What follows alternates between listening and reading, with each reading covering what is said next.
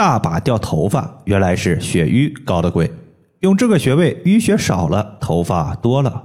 大家好，我是冯明宇。有一位朋友他说，我之前因为脸上和手背有不少老年斑，就让老师给我搭配了一组有活血化瘀功效的穴位。我发现色斑在减少的同时，脱发问题比脸上的色斑效果还明显。之前洗头时大把大把的掉头发。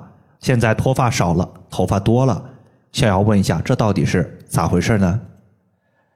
解决一个病症问题，我们可以用加法，也可以用减法。以前我们遇到脱发都是补肾、补血、养肝，这都是加法，适当的跟着身体排毒清淤，让头发轻装上阵，有时还真有奇效。接下来呢，我就和大家分享一下如何用清除血瘀的方法来解决脱发问题。解决脱发问题呢，有两个至理名言。第一句说的是“发为血之余”，说明血少了，脱发就多了，是从补血的思路来调脱发的。第二句“肾其华在发”，说明肾亏了，脱发也会变多，它是从补肾的角度来调脱发的。说白了，调补肝肾、滋补气血是传统意义上的治脱发的手段。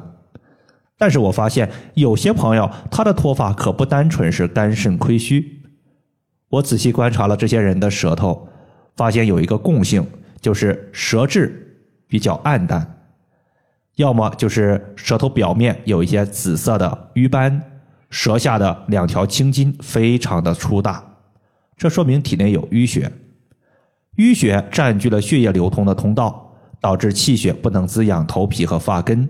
新生的头发没有充足的营养，就会脱发。对于长久的服药一直调补肝肾、脱发依旧的患者，可以试试活血化瘀调脱发。首先，我们用到的穴位是血海穴和三阴交穴。因为邪气在血分，所以要用血海穴和三阴交穴来搭配。这两个穴位就是一对黄金搭档，可以让化淤血的效果更加的强大。血海穴就像是血液的海洋，能够快速的消散淤血，效果非凡。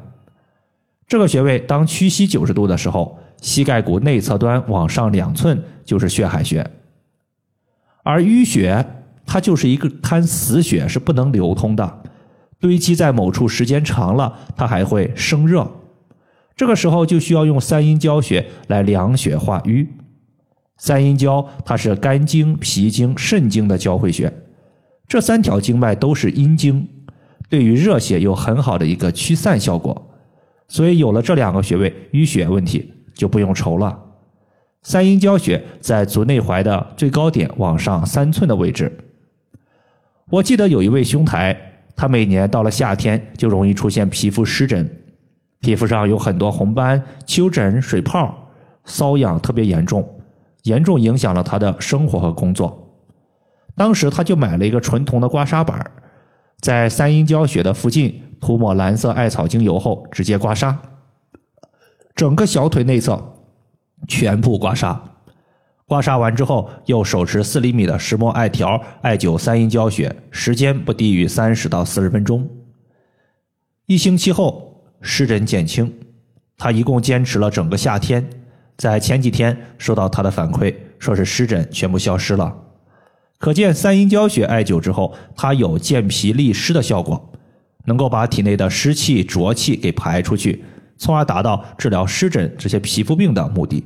接下来，合谷穴属于大肠经，大肠和肺是表里关系，所以刺激合谷穴，它有疏通肺的功能。而肺主气司呼吸，所以合谷穴它在艾灸之后，可以让我们的呼吸更加的顺畅。呼吸时，我们的气是一上一下、一进一出。艾灸合谷穴有向上也有向下的作用，这样气机就能正常的运行起来，血液也会顺着气的流通而流畅，这样就不会形成淤血。所以在治疗淤血的同时，我们必须要调节气。而合谷穴就是在手背的虎口处，最后一个穴位叫做太冲穴，是肝经的原穴。